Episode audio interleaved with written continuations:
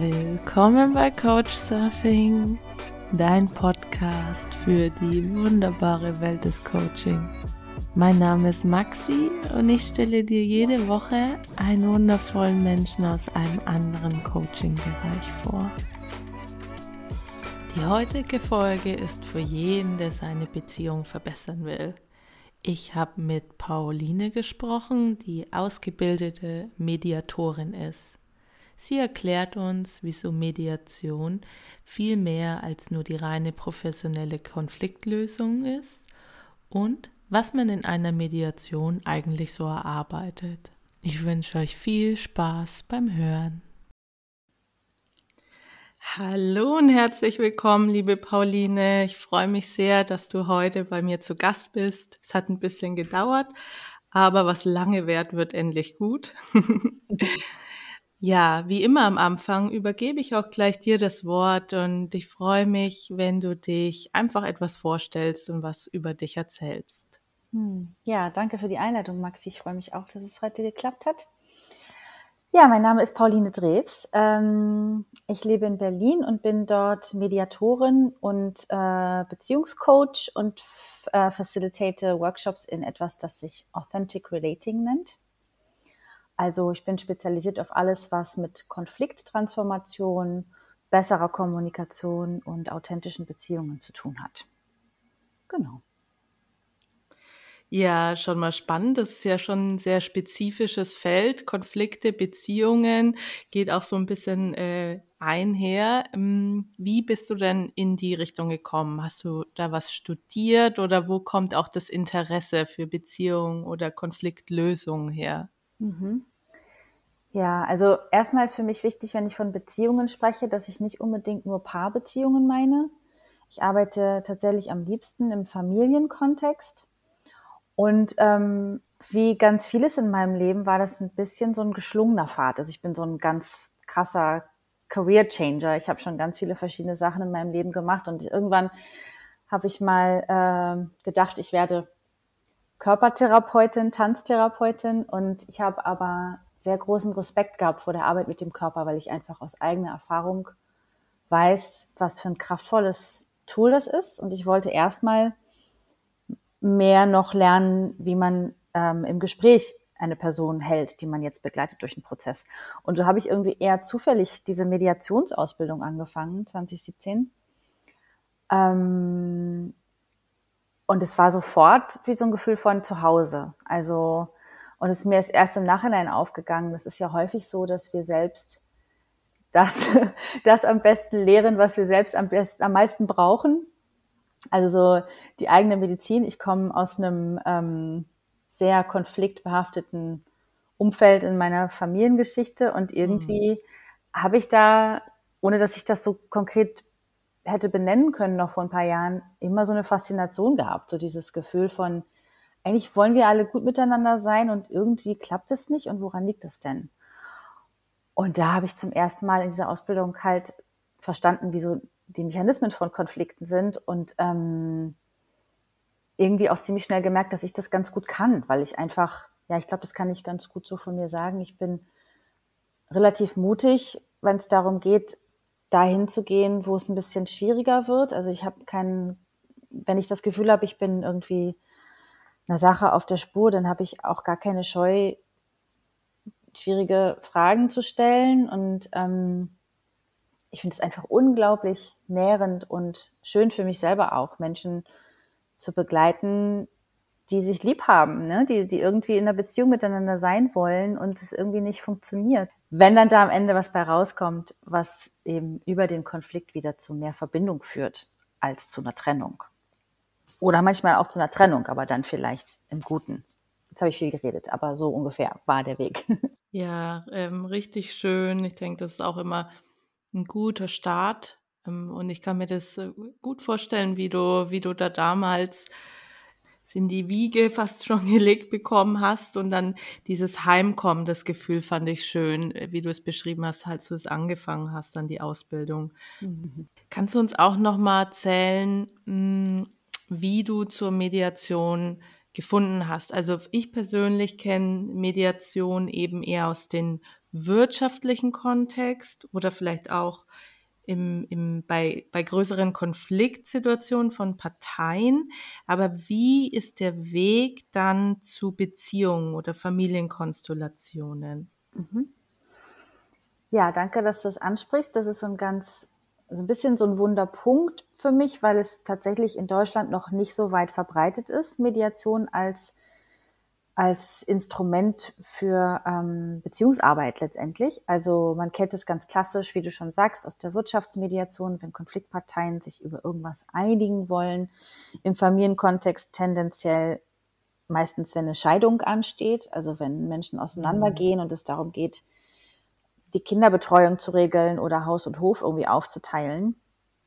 Und letztendlich ist das sich einigen ja aber nicht nur dann relevant, wenn man was trennen will, sondern auch schon vorher. Also im Zusammenleben müssen wir uns ja eigentlich die ganze Zeit einigen, ne? wie wir unseren Alltag gemeinsam gestalten, wie wir miteinander sein wollen. Und häufig ist es, also jetzt gerade bei Paarbeziehungen, aber auch in Freundschaften oder unter Geschwistern oder mit Kindern und Eltern, so dass kleine Sachen immer wieder auftreten und irgendwie sich so einschleifen und immer größer werden und dann irgendwann zu einem Problem werden, weil man einfach nicht versteht, warum streiten wir uns eigentlich immer wieder um dieselbe Sache. Und ähm, ich finde es immer total schön, wenn Menschen relativ frühzeitig schon kommen, weil es halt ein Instrument zur Prävention auch sein kann. Also man muss nicht erst zur Mediation gehen, wenn es ganz hoch eskaliert ist und man sich eigentlich nur noch irgendwie ähm, gegenseitig anschreien will. Ähm, mhm sondern es kann eben schon viel früher total hilfreich sein, einfach jemanden zu haben, der einem dabei begleitet, zu verstehen, wo hakt's hier denn eigentlich?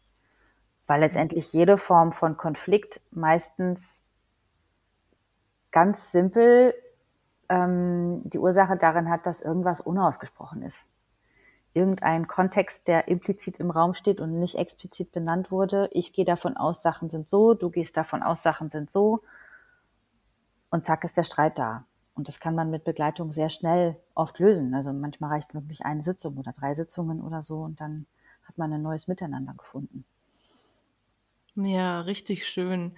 Hm, für mich hat es fast so einen Charakter oder so eine Art Vorstufe vor der Paartherapie. Also ich habe dieses Bild, dass eben, okay, man, man, man braucht noch keine Therapie und es ist noch nicht so weit und dass man eben viel einfacher auch, auch ähm, ja, so persönlich, also ich, Therapie hat ja so einen bestimmten Charakter, dass man schon große Probleme hat, um zu einer mhm. Therapie zu gehen. Ähm, nicht alle, aber in, in manchen Köpfen noch mhm. so verhaftet.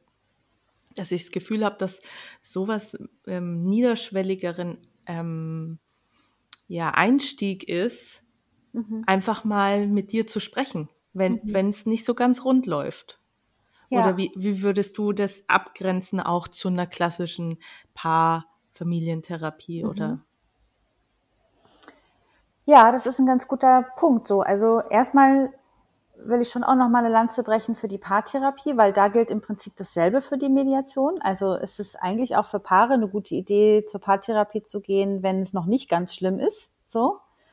Ähm, und häufig kann auch das Ergebnis einer Mediation sein, ah, da sind größere Themen, wir müssen vielleicht mal zur, zur eine, eine therapeutische Begleitung in Anspruch nehmen.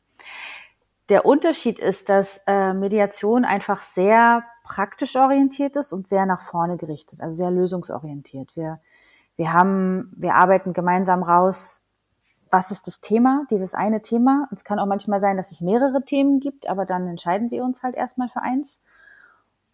Und das bearbeiten wir dann und es geht schon wirklich darum, ganz konkrete Lösungsvorschläge zu erarbeiten. Und das, also manchmal kann das sowas ganz Praktisches sein wie, ich fühle mich nicht genug unterstützt im Haushalt und jetzt zweimal die Woche legen wir fest, dass du dann kochst.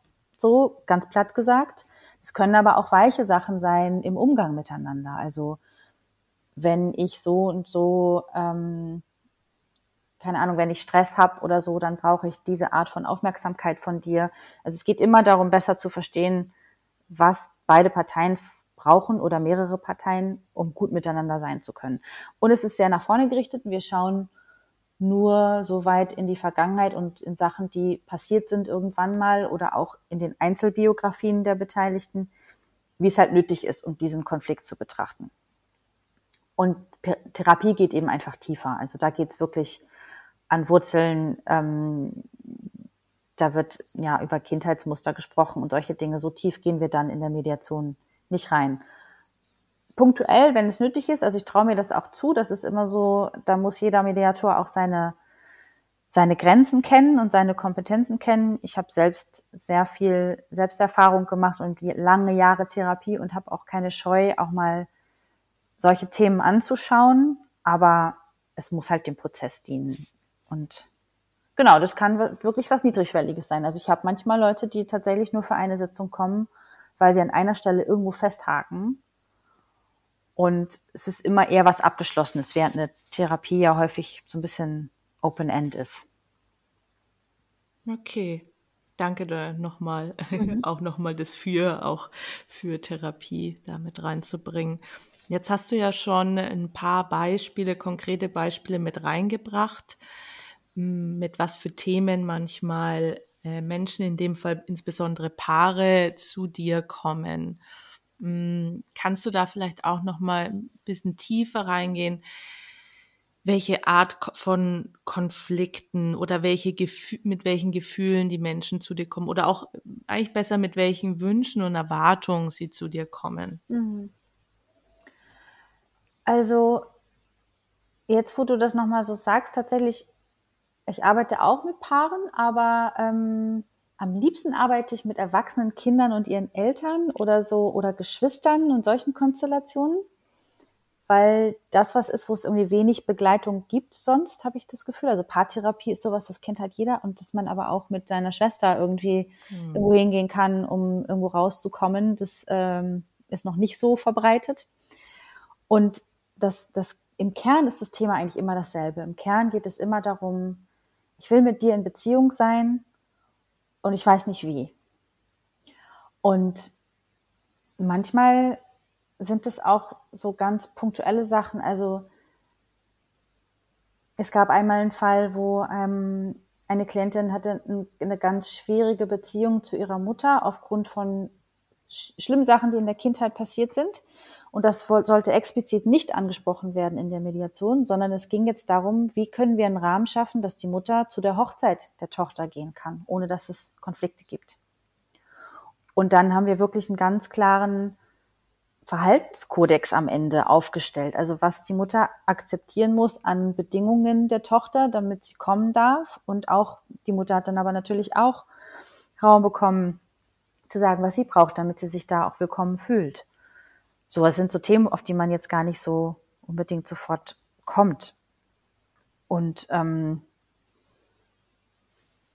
ja, oder auch, auch ein anderer ähm, Mutter-Tochter-Konflikt, das ist was ganz Klassisches, dass irgendwie das Kind ist dabei, eine eigene Familie zu gründen und merkt, jetzt kommen die ganzen eigenen Themen aus der Kindheit hoch und braucht einen gehaltenen Rahmen, um dem Elternteil einmal alles sagen zu können, was noch unausgesprochen ist. Und da geht es nicht darum, das dann zu, in der Tiefe zu behandeln und zu therapieren, sondern einfach erstmal, ich brauche, dass du mich siehst und mich hörst. Und das reicht mir schon.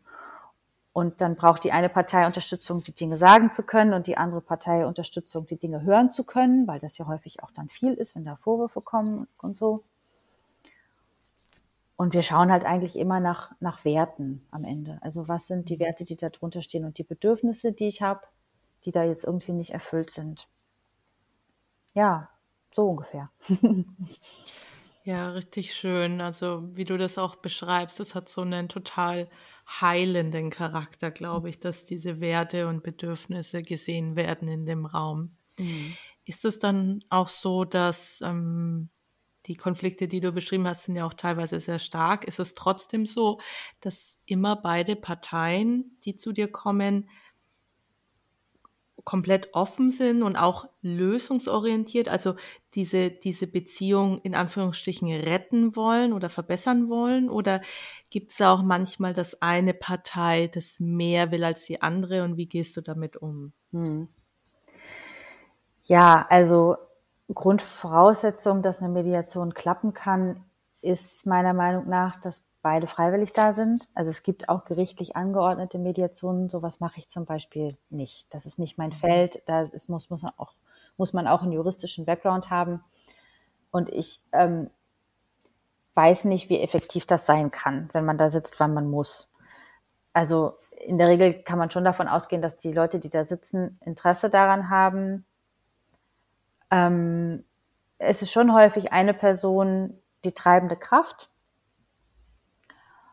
Aber ich sage das auch immer ganz deutlich im Vorgespräch. Also ich gebe dann auch Hinweise oder Tipps, wie sie die andere Person mitnehmen kann. Also jetzt nicht überzeugen oder überreden, aber eben, ne, was ist mein Grund? Warum will ich das? Also es ist ja was ganz anderes, wenn ich dir sage, ich will jetzt da zur Mediation gehen, weil ich keinen Bock habe, alleine mit dir zu reden, weil wir uns dann sowieso nur anschreien. Oder wenn ich halt sage, ich möchte mit dir zur Mediation gehen, weil ich das Gefühl habe, wir stecken da fest und mir ist das wirklich wichtig. Ich möchte einfach, dass das klappt mit uns. Ähm, das macht den anderen sofort weicher. Und trotzdem ist es so, dass häufig, also ein ganz wichtiges Prinzip in der Mediation ist, dass der Mediator oder die Mediatorin allparteilich ist, nicht unparteiisch. Das ist ein wichtiger Unterschied. Also ich bin nicht, hm. ich bin nicht für niemanden, sondern ich bin für beide. Und ähm, irgendwann fängt es dann schon an, dass, dass man dann auch zum Feind gemacht wird. Also dass die, dass eine Partei vielleicht jetzt das Gefühl hat, sie wird in die Schuldecke gesteckt oder so. Es kann deswegen auch sehr, sehr sinnvoll sein, dass es zwei Mediatoren sind zum Beispiel. Gerade bei hocheskalierten Sachen. Und also wenn es um Vorwürfe geht und wirklich um schwierige Sachen, ähm, dann passiert das auf jeden Fall, dass es zwischendurch Widerstand gibt, dass es auch Abwehr gegen den Mediator oder gegen die Mediatorin gibt und ähm, dass einer mal sagt, nee, ich komme jetzt nicht mehr wieder und ich will nicht mehr und so und dann ist, macht man halt Pause und dann schaut man weiter. Aber das ist dann auch meine Aufgabe, das so ein bisschen abzufedern. Also wirklich dafür zu sorgen, dass beide gleichmäßigen Redeanteil haben und solche Dinge. Und am Ende bin ich natürlich auch nur ein Mensch ne? und ähm, habe vielleicht manchmal mehr Bezug zu dem Thema der einen Person als zu der anderen Person. Und da muss ich dann natürlich sehr aufpassen, dass ich da das Gleichgewicht trotzdem halte und meine, meine Allparteilichkeit halt nicht gefährde. Ja, äh, schöner Begriff, den es dafür gibt mit der Allparteilichkeit. ja. Hm, jetzt hast du viel über die Mediation erzählt, aber am Anfang hast du auch noch ähm, was sehr Spannendes erwähnt, Authentic Relating. Magst du uns darüber noch ein bisschen mehr erzählen? Mhm. Ja, ähm, Authentic Relating ist eine Beziehungs- und Kommunikationspraxis. Es ist ein bisschen ein loser Begriff. Es gibt ganz viele verschiedene Schulen, die das unterschiedlich unterrichten und manchmal sind es auch wirklich nur so äh, lustige Spiele, die man zusammen macht in so einem Workshop oder so. Ähm, ich komme aus einer Schule aus den USA, die sich Art International nennt und wir haben so ein Wochenendseminar, was ich inzwischen auch selber unterrichte, ähm, was The Art of Being Human heißt. Und letztendlich geht es darum, wie kann ich authentisch ich selbst sein, ähm, den Kontakt zu mir selber nicht verlieren in Kontakt mit jemand anders häufig sind wir ja so geschult, geschult oder gepolt, dass wir uns in bestimmten Kontexten irgendwie ein bisschen verstellen, unsere Masken aufsetzen, um irgendwelche, um, um zu gefallen, um gemocht zu werden. Und das ist auch legitim und es birgt aber immer die Gefahr, dass man sich selbst halt dabei vergisst. Und in Beziehungen wird es dann eben schwierig, wenn man über Jahre eigentlich nicht klar äußert, was man sich wünscht oder was man braucht und irgendwann fliegt es einem um die Ohren. So jetzt ganz platt gesagt. Und ähm, genau, und in diesen Seminaren üben wir halt, wie man zum Beispiel jetzt in der Partnerschaft äh, emotionale Bedürfnisse erstmal erkennen kann. Also es ist auch viel Eigenarbeit äh, mit sich selbst. Und dann auch, wie man lernt, sie klarer zu äußern und sich mehr zu trauen. Ähm, ja, und auch das hat halt einen großen Konflikttransformationsanteil. Also wie kann man auch schwierige Gespräche führen, ohne dass äh, man danach sich nicht mehr anschauen kann. Genau. Ja. Ja, super spannend. Hm, wie und wann gibst du denn solche Seminare? Kann man, also magst du das regelmäßig, online oder offline? Mhm. Ja, ich habe so verschiedene ähm, Arten. Also teilweise mache ich Sachen alleine, teilweise für Organisationen. Also ich mache dieses The Art of Being Human jetzt zum Beispiel zum ersten Mal auf Deutsch ähm, in Berlin Ende Oktober, 28. bis 30.10. ein Wochenendseminar. Und ähm, jetzt als nächstes habe ich ein Seminar mit einer Kollegin und Freundin zusammen, Daria Shimura. Ähm, die ist äh, auch Coachin äh, und zwar Expertin für The Work of Byron Katie. Das ist so ein Format, Coaching-Format, wo es ums Glau um Glaubenssätze geht. Und da haben wir jetzt im September ein Seminar, ähm, das nennt sich Mut zur Wahrheit. Und da geht es darum, ähm, mh, also wir alle haben ja manchmal so Situationen, in denen wir eben nicht aussprechen, was wir eigentlich hätten sagen wollen. Oder ähm, vielleicht uns nicht trauen, etwas auszusprechen, was wir schon lange mal hätten sagen sollen, was uns irgendwie frustriert in der Beziehung mit jemand anders. Und da gibt es Gründe für, warum wir das nicht machen. Ängste, ähm, Glaubenssätze eben auch. Und äh, in diesem Seminar untersuchen wir, was uns davon abhält, bestimmte Dinge auszusprechen ähm, und was auch der Preis ist, den wir dann dafür zahlen. Wir untersuchen so ein bisschen da unsere eigenen Glaubenssätze und wir lernen dann, wie wir ehrlich sagen können, was wir denken und fühlen und probieren das in der Gruppe aus und lernen halt so ein bisschen neue, neue Verhaltensweisen. Genau. Das ist am 17. und 18.09. in Berlin. Dann habe ich noch mit der School of Life, ähm, das ist ein Anbieter für Transformationsprozesse, Personal Growth Themen. Ähm, da mache ich tatsächlich auch viel im Business-Kontext. Ähm, und da habe ich einen Online-Kurs im Oktober. Oh Gott, da weiß ich gerade die Daten nicht. Äh, Kein Problem. Packen wir, packen wir danach auf jeden Fall auch in die Show mhm. Notes. Mhm. Super. Genau, das ist ein sechswöchiger Online-Kurs, einmal die Woche drei Stunden, zweieinhalb Stunden. Ähm, so. Und ich plane auch wieder regelmäßig kleinere Sachen in Berlin zu machen, jetzt im Herbst und bin immer mal auf Festivals und so. Genau. Okay, auf jeden Fall gibt es einige Möglichkeiten, ähm, ja, dich kennenzulernen und mit dir zu arbeiten. Und die ganzen Workshops packen wir in die Show Notes. Ähm, wenn ich mich richtig erinnere, ist die School of Life auch online, hast du ja auch kurz erwähnt, die anderen Sachen eher offline. Wie, wie schaut es denn da mit der Mediation aus? Magst du das ausschließlich offline? Nee, das mache ich beides. Das kommt so ein bisschen drauf an, was das Thema ist. Also wirklich so hoch eskalierte, super schwierige Sachen mache ich lieber live.